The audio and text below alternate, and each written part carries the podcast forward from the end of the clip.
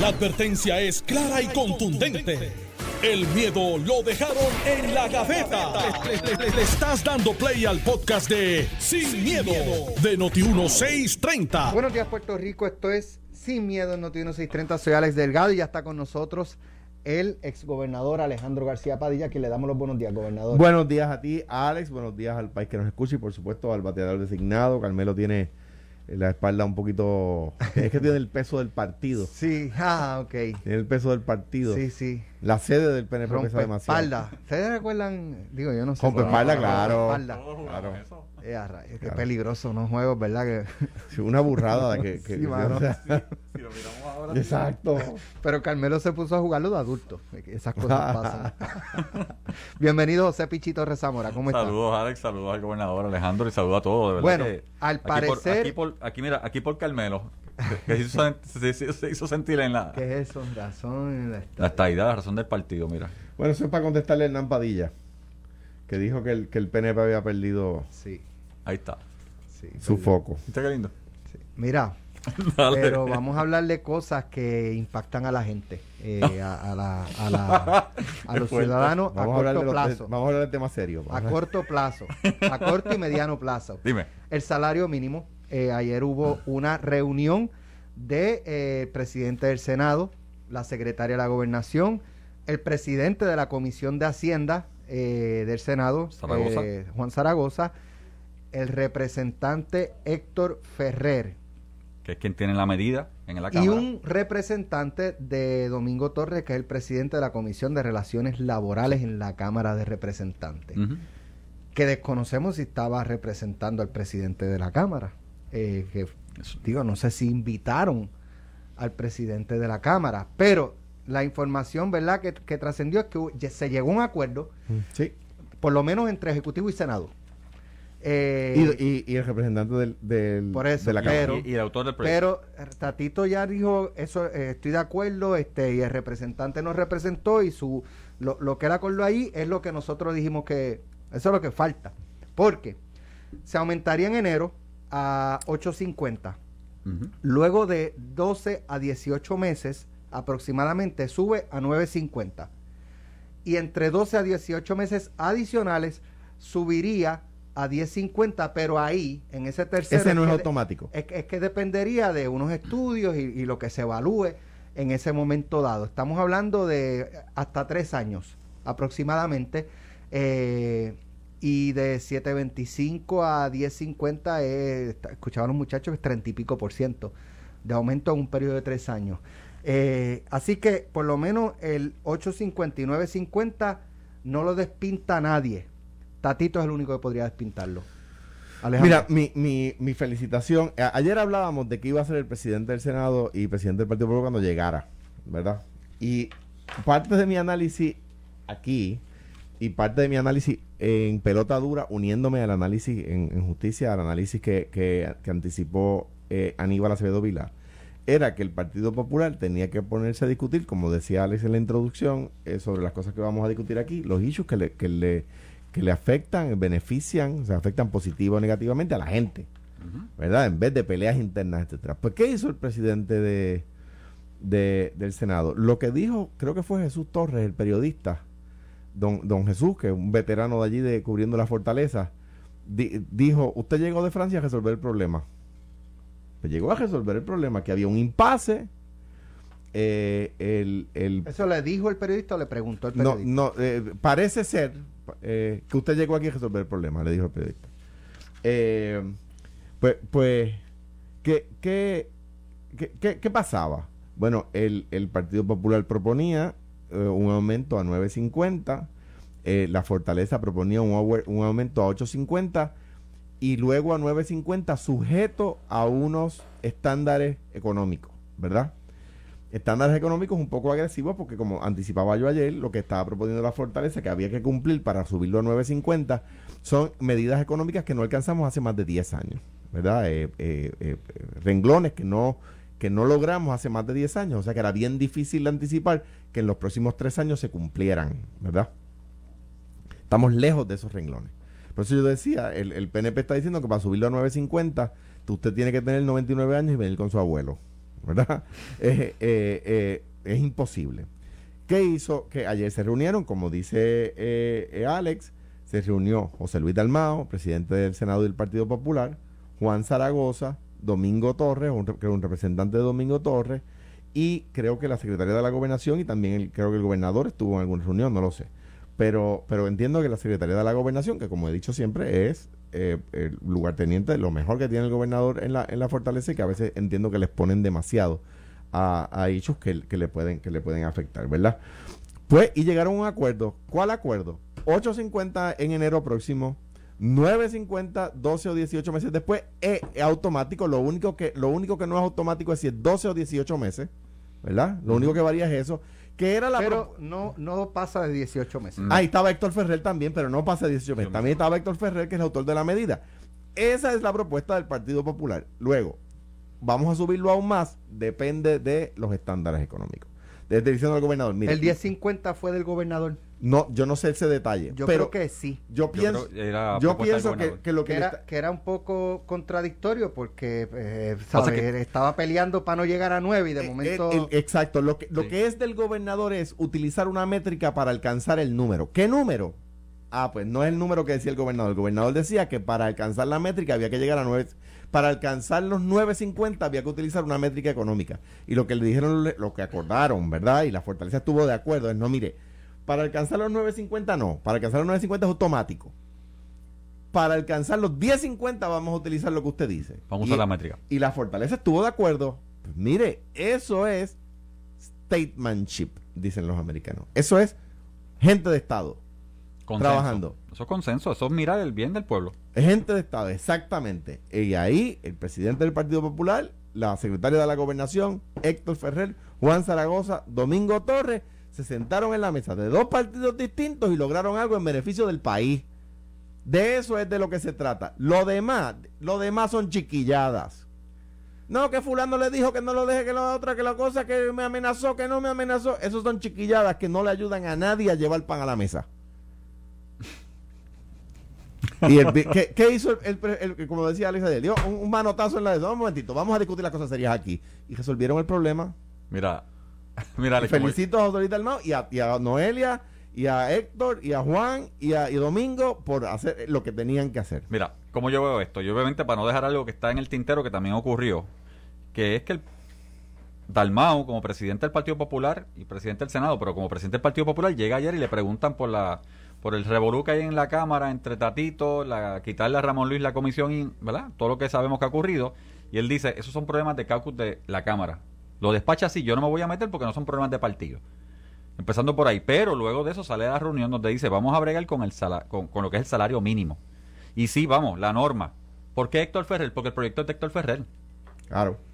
Y como autor del proyecto, autor que yo puedo ser también autor de un proyecto, yo tengo la deferencia o tengo la responsabilidad de moverlo hacia el frente, quitarlo, removerlo. Porque no de hecho, debía estar Tatito allí. bueno, lo que pasa es que No normalmente... debieron por- invitarlo. Debieron haberlo invitado porque Tatito, a eso iba. Tatito convirtió esto en un issue de caucus del Partido Popular versus el PNP, porque el PNP le votó en contra, ahí están los que le votaron en contra. Pero al final del día no es un proyecto del administ- o sea, no es un proyecto del caucus del Partido Popular, es un proyecto de Héctor Ferrer. Y para que la, para, para que entendamos todo, o sea, yo sí tengo un proyecto, el mismo Héctor Ferrer, cuando el proyecto se aprueba Cámara y Senado y está para la firma del gobernador, en hasta en ese momento yo lo puedo pedir y retirar. Porque yo soy el autor y tengo control sobre el proyecto. Así que Dalmao, inteligentemente, pero esta vez como presidente del Senado, dice, ¿sabes qué? Vamos a negociar esto. Y tengo a la persona que tiene que negociar, lo que es quien, que es el autor intelectual del proyecto. Tatito, cuando llegue el momento, como presidente y la delegación, tienen que votar a favor o en contra. Esto ya no es cuestión de si estás conmigo o no estás conmigo. Ya yo negocié. Yo negocié con el gobernador. El autor del proyecto está contento. Y él hará la cámara y irá a la cámara y ya saben que ese proyecto está, yo estoy de acuerdo con Contra él. la pared Tatito ahora. Pones a Tatito contra la En, pared. en, en la, en la parte de la, Claro que de la sí. guerra política. Porque no cuando lo el proyecto, le contra vamos a subir el gobernador. No sé si salario. los que están escuchando se dan cuenta de que Alex está ahí, en ahí. Eso Sí, es como la gotita en la pero no, pero es una realidad, Alejandro, tú sabes que es una realidad. Ahí, O sea, ahora ahí, ahí. Tatito no fue es mi invitado trabajo. porque fue invitado el dueño del proyecto, Héctor. Héctor dice que sí, no hay problema, vamos para adelante, vamos a subir el salario y todos salimos como salimos en consenso. Hay una persona aquí que no está en consenso si no entra en el diálogo. Y el pueblo se va a dar cuenta de quién es. Mira qué genio, o sea, Dalmao primero dice, no me meto en la, ¿verdad? No entro en la pugna de la Cámara, pero vamos a bregar con el salario mínimo. Vamos a ver quién está a favor del pueblo, no porque yo estoy, Dalmao. Cuando digo yo, ¿verdad? Dalmao está a favor del pueblo, el gobernador está a favor del pueblo, tuvo su representante. El que crea el proyecto está a favor del cambio. ¿Dónde queda entonces Tatito? Esa es la pregunta. yo- Esa es la pregunta. Yo- Eso va a estar bueno hoy. Yo creo que desde mi trinchera, ¿verdad? Acá, desde mi balcón, mirando desde mi balcón, yo creo que lo importante aquí es ver dónde queda el pueblo. El pueblo. Eso, pero ya eso está adjudicado. El pueblo a los queda- 850 y pueblo después sale 950, ya el pueblo. Seguro. Pero hay unas ramificaciones dentro de la discusión eh, política que son O sea, inevitables tocarlas. dices, ese es tu trabajo ahí, poner la gotita. Y el mío es esquivar la gotita. Ay, lo es abonar la gotita. Eh, eh, yo Me parece a mí que, que de nuevo, eh, es un, un- la fortaleza sale bien con el acuerdo, pero yo creo que es un triunfo sin duda. de- había un tranque, llegó José Luis Dalmao, se resolvió el tranque. Eso es lo que permea. Que es como lo dice Pichi. eh, creo que. bueno, que- no, todavía el presidente de la Cámara, o sea, el- no, No- se, no- no se puede si decir que, no- ya se destrancó porque Claro. No ha dicho hay que nada. esperar que el presidente de la Cámara diga, estoy de acuerdo Voy con lo que llegaron a, este, el gobernador y mi presidente de partido y presidente del Senado, este, hoy mismo lo bajamos a votación y, o lo que Lo que- sea, el acuerdo, lo- como quedó la ley, y vamos para Estoy de acuerdo contigo, pero añado un tema, ¿verdad? Sin contradecir lo que estás diciendo. Que es que los la- el, si el presidente de la comisión está de acuerdo y baja un informe positivo de la comisión y Héctor y como le llaman los Avengers, que es el grupo de, de- Está a favor. el grupo de los Avengers, que es el grupo de Héctor, Jesús Manuel, Jamón y esa gente está a favor. Y el PNP está a favor porque la fortaleza está a favor. Tontín, ya. Eh, tienen los votos. Tienen los 26. Tienen Y, los- el, y seguramente Dignidad, Victoria Ciudadana. van a estar y- a favor. Y Debe- hasta el. PIB le va a votar a favor. Debería. Hasta el PIB. Deberían estar a favor. Es un Que momento el PIB le 850. vota en contra A todo. hasta los candidatos independentistas para jefes de agencia. Pa- para jefe de agencia. Tienes un aumento, tienes un- Exacto. mira, tienes un aumento a 8.50 cuando en enero del 2022, o sea, cinco meses. En cuatro meses. En cuatro meses. O sea, eso es una ganancia para todo el mundo. O sea, Eh, punto. Cinco meses, exactamente. Ahora, Hay eh, otras vertientes de esto que tienen que ver perdóname, discutía yo ahí, ajá. con, con, con salud y, y, y, ¿verdad? lo que es el nivel de pobreza en Puerto Rico y las personas que podrán. Que eso siempre lo hemos dicho, con no y pico para arriba, pues hay personas que podrían perder este Pero- vital y salud y esto, aunque se está negociando para levantar. Lo que pasa es que lo que estaba explicando Carmelo, es- es- o sea, primero, el presidente de la Cámara había dicho, eso es el state plan, eso es cuestión de someterlo al gobierno federal y que ellos autoricen a que se, se aumente la cantidad este, De ingresos mínimos. de ingresos mínimos para tú cualificar para sección 8, Y de hecho, y por PAN e- y, Y por eso el y, 850 este, primero. Y 850. reforma, ¿eh? El- el el plan reforma de médico del gobierno. Eh, pero lo que estaba planteando Carmelo es que uno quisiera que eso fuera algo rápido, pero eso no necesariamente ocurre rápido. Por eso, eso- toma tiempo y no hay Y garantía. por eso escalonado. Y por eso escalonado. Por Por, eso eso, es que es escalonado. 850 y después 9. Por eso tiene hasta 850 tres está años. Bueno, eh, no, porque ya en 10 tienes 18 meses. 18 meses. Porque tú llevas la 950 ya, sa- ya, ya lo sacaste. Por eso es que de lo hacen de 12 a reforma. 18 meses, porque podría ser dos años a partir de hoy. Si lo someten ya pronto, pues tienen dos años, ¿verdad? Porque son eh, eh, 8.50 en enero y ahí tiene, podría tener 18 meses más. ¿Qué pasa si el gobierno federal dice no way? Pues mira, mira, ¿cuál es mi posición en ¿Cuáles cuanto a- son las alternativas ¿Cuál es mi para no sacarlo de pan, de seguro? Porque lo que podría pasar es que empiecen a, a renunciar a trabajo o, o porque Mi, mi, mi posición en cuanto a eso es la siguiente. Yo creo que hay que hacer el esfuerzo y se puede lograr. ¿verdad? Para hacer el state plan, para cumplir con lo, de levantar los renglones del state plan. Pero el, el de la beneficencia social, lo que se le llama, o sea, el welfare, ¿verdad? La beneficencia social se supone que sea, eh, está diseñada desde la época de Franklin Roosevelt, cuando se creó, para que la gente tenga ese aliciente en lo que sale de la pobreza. La meta es que la gente salga de la pobreza, ¿verdad? sí, pero digo, Eh, o sea que, que, que el, el- lo, lo- hay que levantarlo porque a 850, 950 todavía es una persona que está... eh, es cierto, pero este esa, eso es lo que yo he escuchado que era el propósito, por ejemplo, de las eh, residenciales públicos. Que era eh, en una transición en lo que tú tuvieras donde vivir, en lo que tú echabas para adelante y eventualmente eh, pudieras alquilar tu casa este o comprar tu casa. Pero las historias, en muchas historias de No los es residenciales esa. parciales públicos, 10, 15, 20 años. Y Y, no, no- hay quien no- los mueva de allí. Perdóname, y más todavía, primera, segunda y tercera generación. Correcto, Sí. O sea, correcto. pero, pero- pero ahí voy. O sea, esa, esa, esa, es, esa es la teoría, pero Ahí la voy. práctica es totalmente distinta. Estoy de acuerdo contigo. O sea que el concepto de que las personas salgan del welfare porque ganan suficientes ingresos y eso quiere decir que de acuerdo a las métricas ya no lo necesitan, es bueno. Es bueno, o sea, mire, usted tiene, me explicaba Jesús Santa, a quien le envío un abrazo y también ha trabajado duro en este tema. Usted tiene en un lado del río la gente pobre y en el otro lado del río la gente rica. Usted no puede tratar de moverlos al medio del río para que sigan siendo pobres pero cobre- cobrando welfare, pero estén más cerca de la gente rica porque se los va, rica porque se los va a llevar la corriente. Usted lo que tiene es que tratar de cruzarlo desde donde está la gente que, nece- que tiene mucha necesidad al otro lado donde está la gente que tiene poca necesidad. Eso es así. ¿Ves? Entonces, si, si lo que hacemos con aumentando el salario mínimo es lograr mudar gente del grupo de, de que están bajo los niveles de pobreza al grupo que está sobre los niveles de pobreza, eso es una buena noticia. Eso es bueno. Eso es bueno para Puerto Rico y la economía. Y para el país, para las personas. Yo, yo creo, este, ¿verdad? Ciertamente sobre un 30, entre un 30 a un 40% en tres años eh, aproximadamente de aumento, la carga para muchos negocios va a ser demasiado fuerte y, y no hay duda de que hay negocios que no van a poder y van a terminar cerrando. O sea, eso, eso no lo puede negar nadie. ¿Cuántos van a ser? Bueno, pues esa, esa sería la, la, ¿verdad? la pregunta.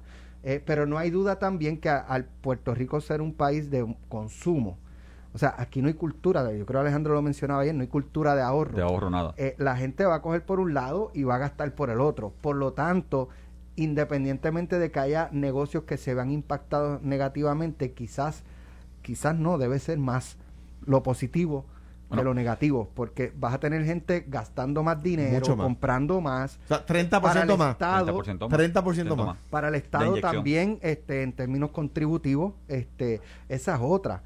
Eh, las planillas creo que es hasta 20 mil dólares, ¿verdad? Sí. Sí. Eh, con 10.50 se pasan de los 20 mil dólares. Tendrían que empezar a, a- a tributar. a tributar. Claro, y el IVU y la captación en, en la compra de bienes y servicios, Pero claro. tributan solo por lo que pasa de 20 mil dólares. O sea que si una persona gana 21 mil, tributa por mil, Mil. no por 21 mil. Ok. Este, ahora bien, a- eh, Pero- ese punto que trae es Alex es, es- es importantísimo. Por eso es Y- que de 9.50 a 10.50 no es automático. O sea, para alcanzar el 30%, como tú dices, eh, eh, o sea, el- digamos, yo no, no he hecho el cálculo, pero digamos que de 7.25 a 9.50 es 20%, por decir algo, ¿verdad?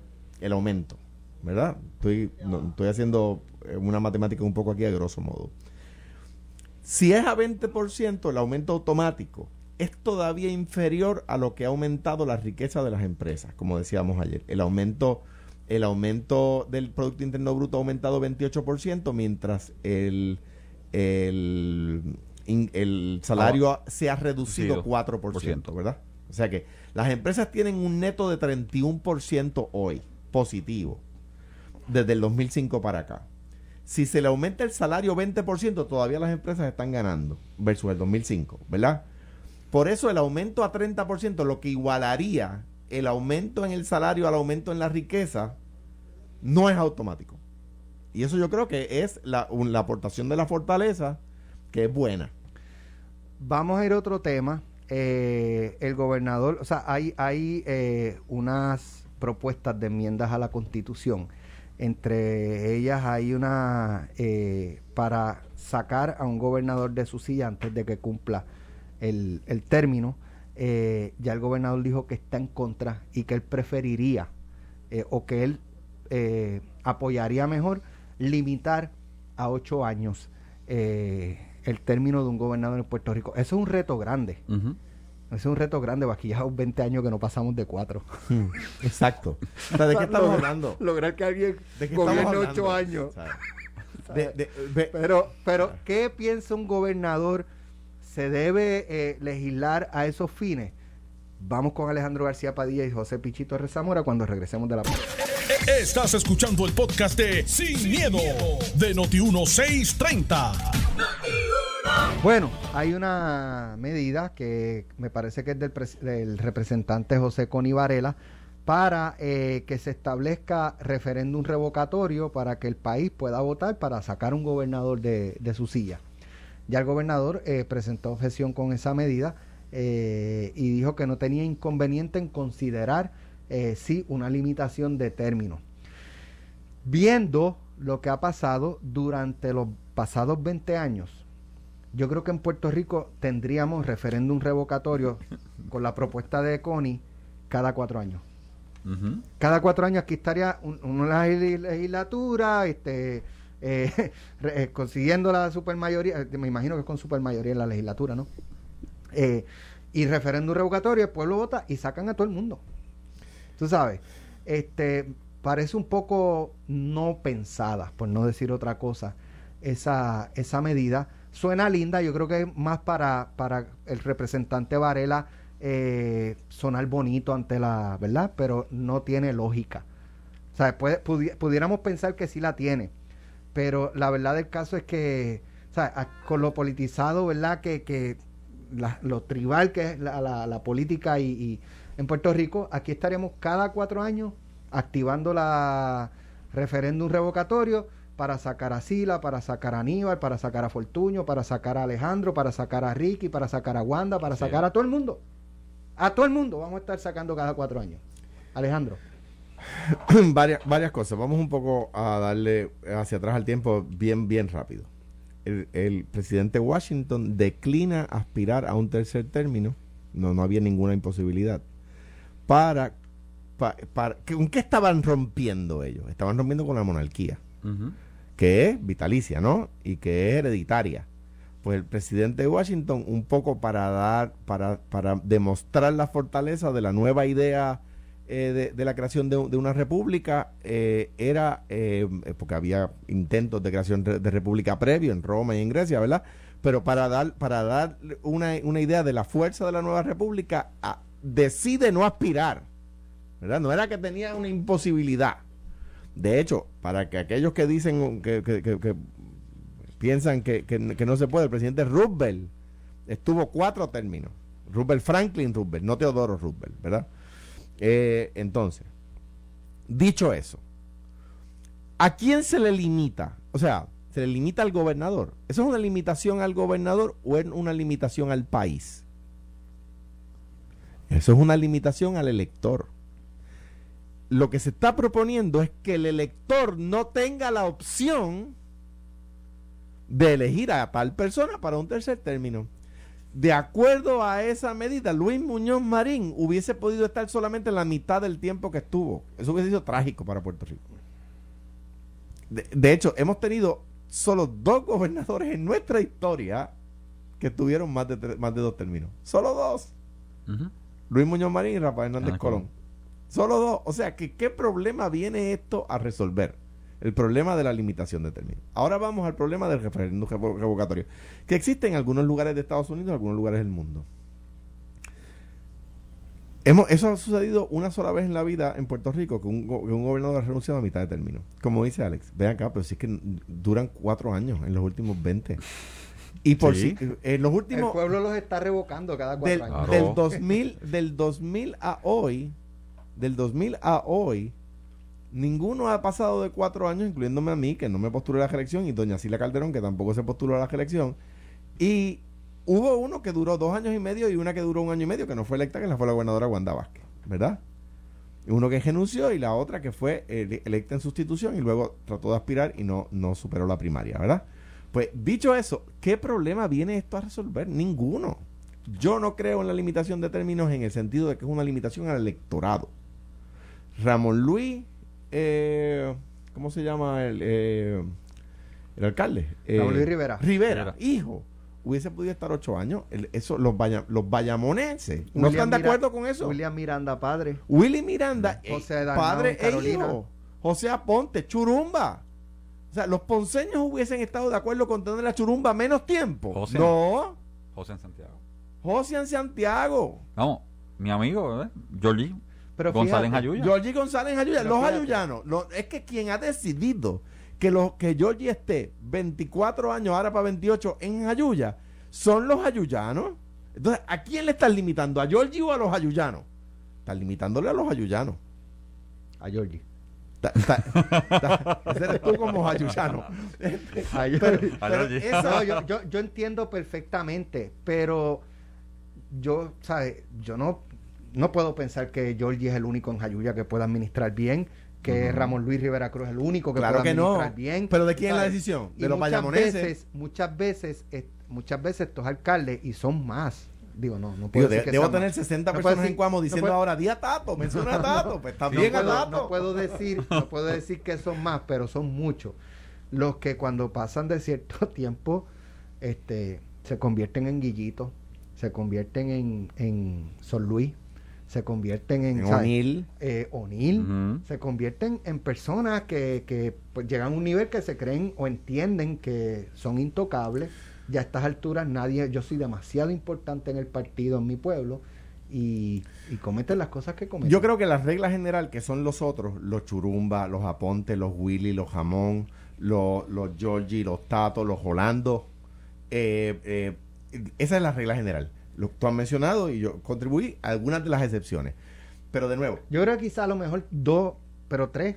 la democracia, yo, yo creo que yo creo que en la democracia mientras más poder tiene el pueblo, mejor. Y en este caso quien tiene el, el poder es el pueblo. Ahora, voy- déjame hacerle una enmienda a la propuesta. Vale. Dale.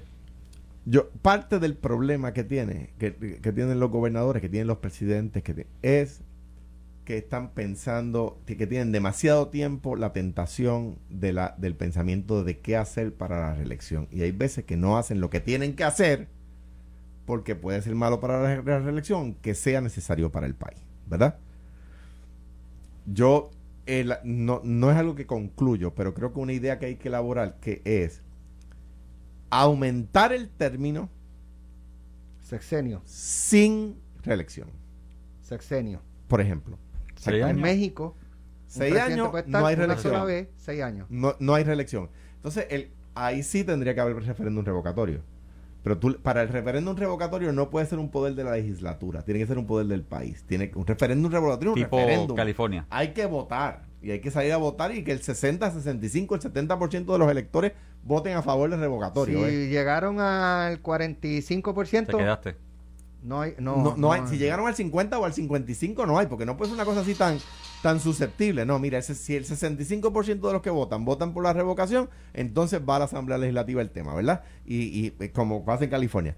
Pero, pero eh, me parece a mí que cuatro años, eh, cuando, el, cuando, y también los legisladores, están pensando en, en su reelección. A mí me pasó que entonces empiezan dos o tres a decir, no, pues déjame pensar en mí en vez de pensar en el país. Y bueno, no fueron la mayoría, pero fueron dos o tres. eh, que pensaron en ellos, que pensaban en cómo se escucharme el palo a mí en vez de cómo ayudar al país, ¿verdad? Eh, y eso pues, Esa espinita todavía está ahí. no, eso nunca va a salir. Eso nunca sale. Eso, eso es un tatuaje. Eso no es un tatuaje, espina, ¿verdad es un tatuaje.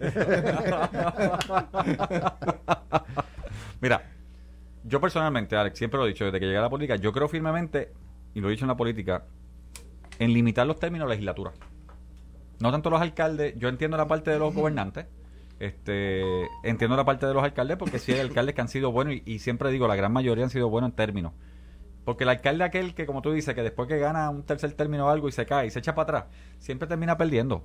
Pero en la legislatura yo siempre he dicho, y mi propuesta siempre ha sido, mira, dos, tres términos, 12 años, en la Cámara y 12 años en el Senado.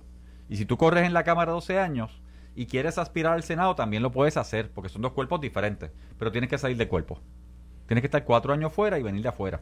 No es que puedes usar el trampolín de la Cámara para hacer campaña hacia el Senado, porque eso permitiría, yo en la Cámara lo que he descubierto, ¿verdad? Yo estoy ahora mismo, en teoría, en mi tercer término, lo que, lo que he descubierto, mira que con el tiempo tú necesitas gente, ideas nuevas, porque cambia la visión, eh, legisla- ¿verdad? legislativamente cambian los tiempos, eh, vamos, este, y soy honesto, o sea, cuando Alejandro como gobernador este, amplió, y vamos a hablar de, de- del cannabis medicinal, Se aprobó en el Senado. Se aprobó en el Senado. recreacional. recreación. En la Cámara no. Exacto, porque cambian los tiempos. Eh, yo siempre lo he dicho, o sea, eso en una legislatura tal vez de los 80 o de los 90, que hubiese permanecido allí, no, hubiese discutía, pasado jamás. No discutía. No se discutía de ningún partido. So, yo personalmente siempre he creído, y si viniera a mí la vería, este, porque creo, o sea, 12 años en un lado, puedes hasta 24, 12 en el otro, pero con 4 años en intermedio gobernador, pues yo creo que hay gobernador y gobernador. O sea, no hemos logrado, ningún partido ha logrado en estos 20, 24 años un gobernador de reelección. Yo creo que Pierluisi fue claro. Pierluisi más que decir estoy de acuerdo con los 8 años, mira, es más que suficiente, lleva una línea. Pero Pierluisi acaba de decir en entre líneas, ¿sabes qué? Yo soy uno que no tengo problemas en estar 8 años. Mira, Una, una, una, una, solamente, y, y Carlitos eh, Veravala, quien le envió un abrazo, me, me recuerda un tema de una propuesta que yo he hecho y que otras personas también han hecho. Más importante me parece la segunda vuelta, porque más difícil es para un gobernador tener el 30% de los electores, del apoyo, ¿verdad? Eh, más importante me parece una segunda vuelta para, para si, y esto, una, una segunda vuelta no es si la persona no tiene el 50%.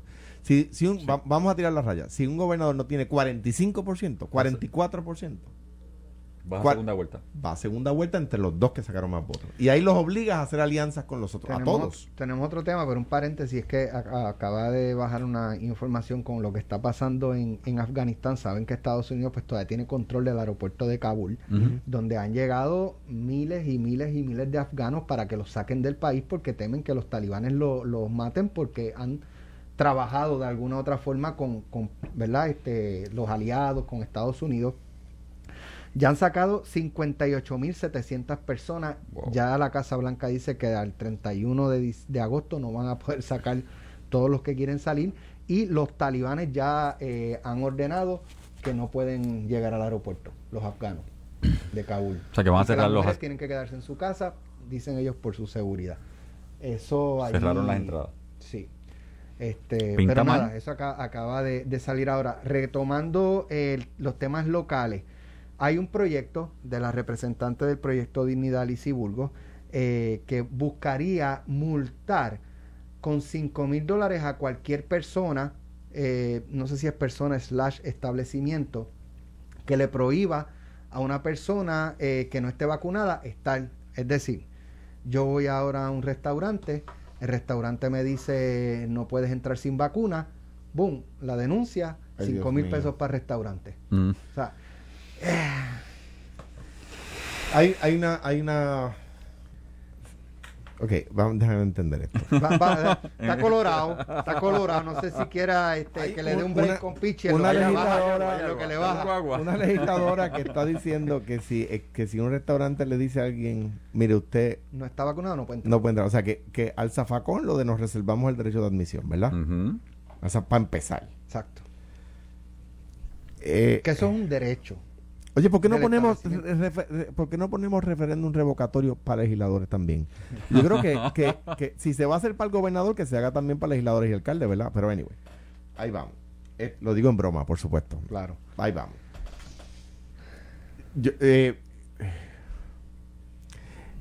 eh, eh, esta persona es de Proyecto Dignidad, ¿no? Sí. Sí. Sí. Sí. Bueno, pues le voy a, voy a contestarle con... Lo primero que salta a mi mente es una frase bíblica. Eli, Eli, lama sabactani.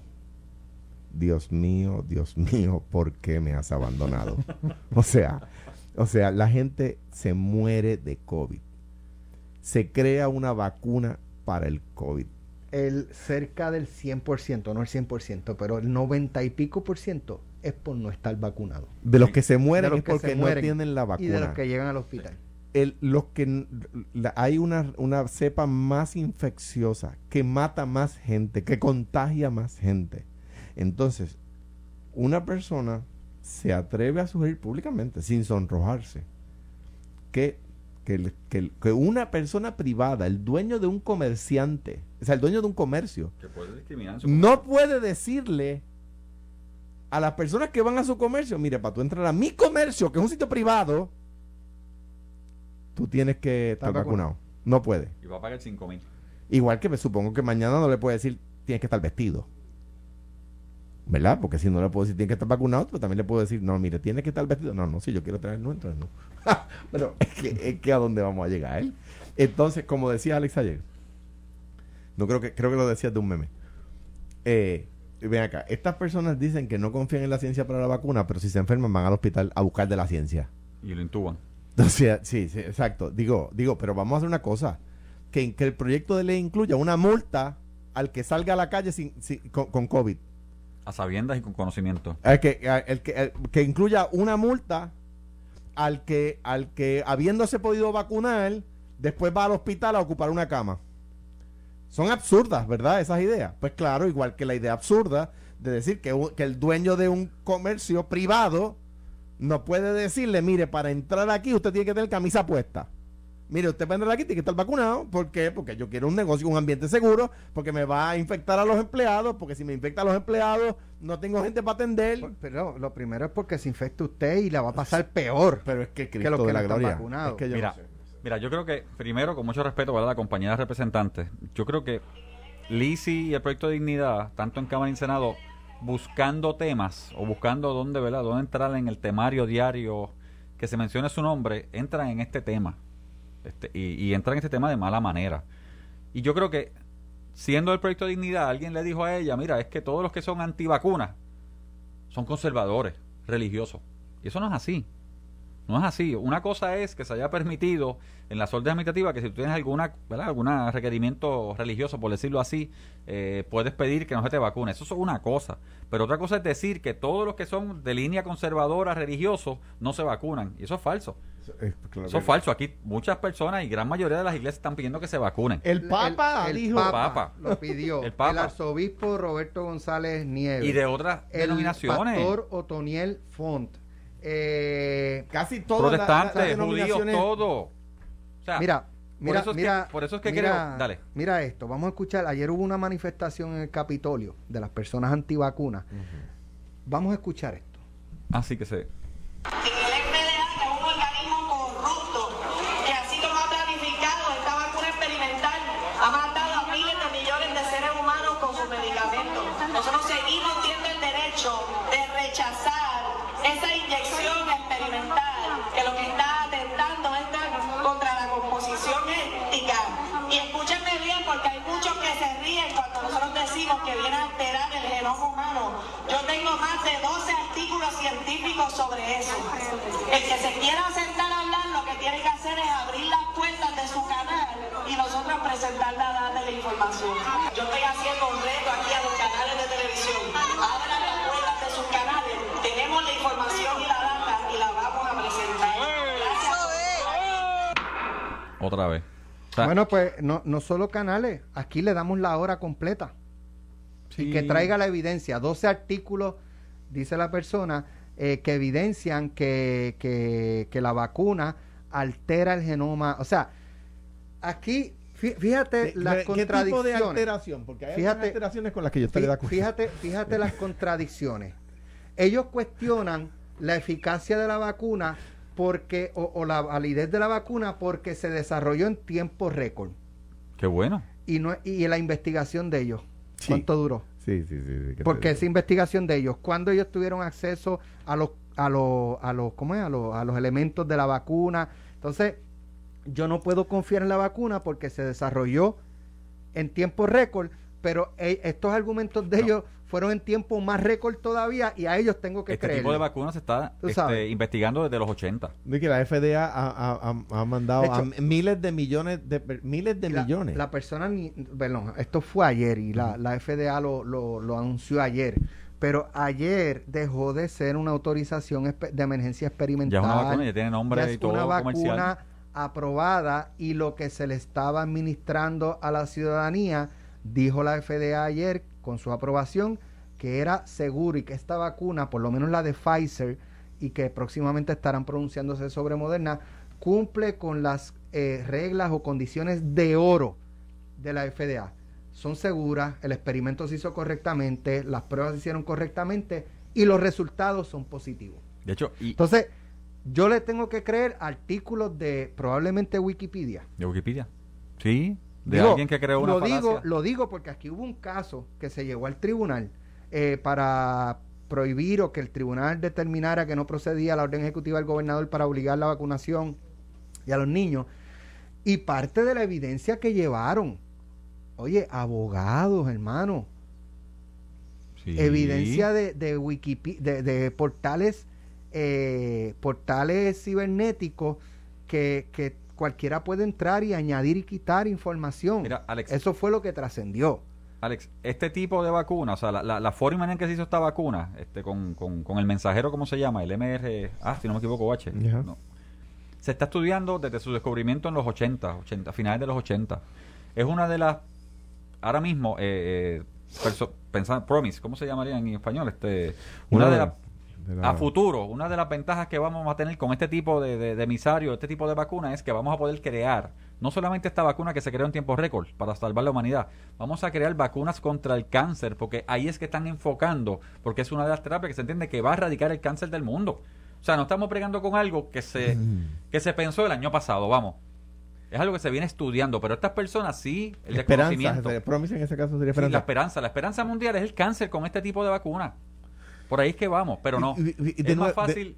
De, nuevo, Mira, el fear, el miedo, hace muchas cosas en el mundo y esta gente lo que está llevando es miedo. cuando, cuando, cuando la cólera, cuando el polio, cuando la, la, la toferina, cuando la, cuando la el, el- el- el tuberculosis, cuando todas esas cosas eh, nos azotaban y nos mataban.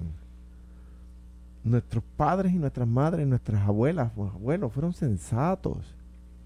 No se pusieron a decir, ah, es que la, la mira, es que la, la, la eh, farmacéutica que está haciendo la, la, la vacuna contra el polio va a hacer dinero. Ah, pues por supuesto que lo va a hacer si vivimos en un sistema capitalista.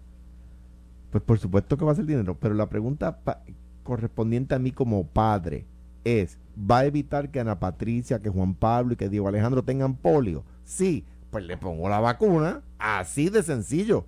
Ah, que es que, ah, sí está bien, tú va- va- evitarás que tus hijos tengan polio, pero, pero la farmacéutica va a cobrar. Pero es que a mí lo que me preocupa es que mis hijos no tengan polio. Este, o sea, y que no tengan COVID, por supuesto. Pues mire, le puse la, la, la vacuna Va a que le- cobrar porque cuesta. le Ah. Y el exacto, gobierno no y la subvenciona. hacerla, Y, y, y le- le- me- mis hijos le puse la vacuna y si mañana me- yo me puse la de Moderna y si mañana me dejaran ponerme la de Pfizer me la pongo también. Bueno, o sea, y si pasado mañana me, me dejan Mira. ponerme la de Johnson me la pongo también. Y vamos a ser honestos, o sea, todo el mundo sabe, la variante Delta es más contagiosa, te lleva al hospital más rápido y la mayoría de las personas están muriendo. dijo el alcalde de Isabela, si yo no me hubiese vacunado, estuviese Lo vi, muerto. lo vi en vivo. Así que mira, ¿sabes qué? Qué bueno, qué bueno que tenemos la vacuna a tiempo y antes de la variante, porque si te hubiese sido, no el COVID original, si el COVID hubiese sido la variante Delta, sabrá Dios si yo, a mí me, si yo me- no estaría me aquí. preocupan menos las farmacéuticas que hacen dinero que los que se que los que se hacen eh, Ah, bueno, ricos, con el tiempo. Pero pagando 100 pesos por una tarjeta falsa cualquiera, ¿verdad? Exactamente. Gracias, Pichi. Gracias, Alejandro. Siempre Nos vemos bendiciones. mañana. Esto fue, el podcast de Sin, miedo, de Noti1630. Dale play a tu podcast favorito a través de Apple Podcasts, Spotify, Google Podcasts, Stitcher y notiuno.com.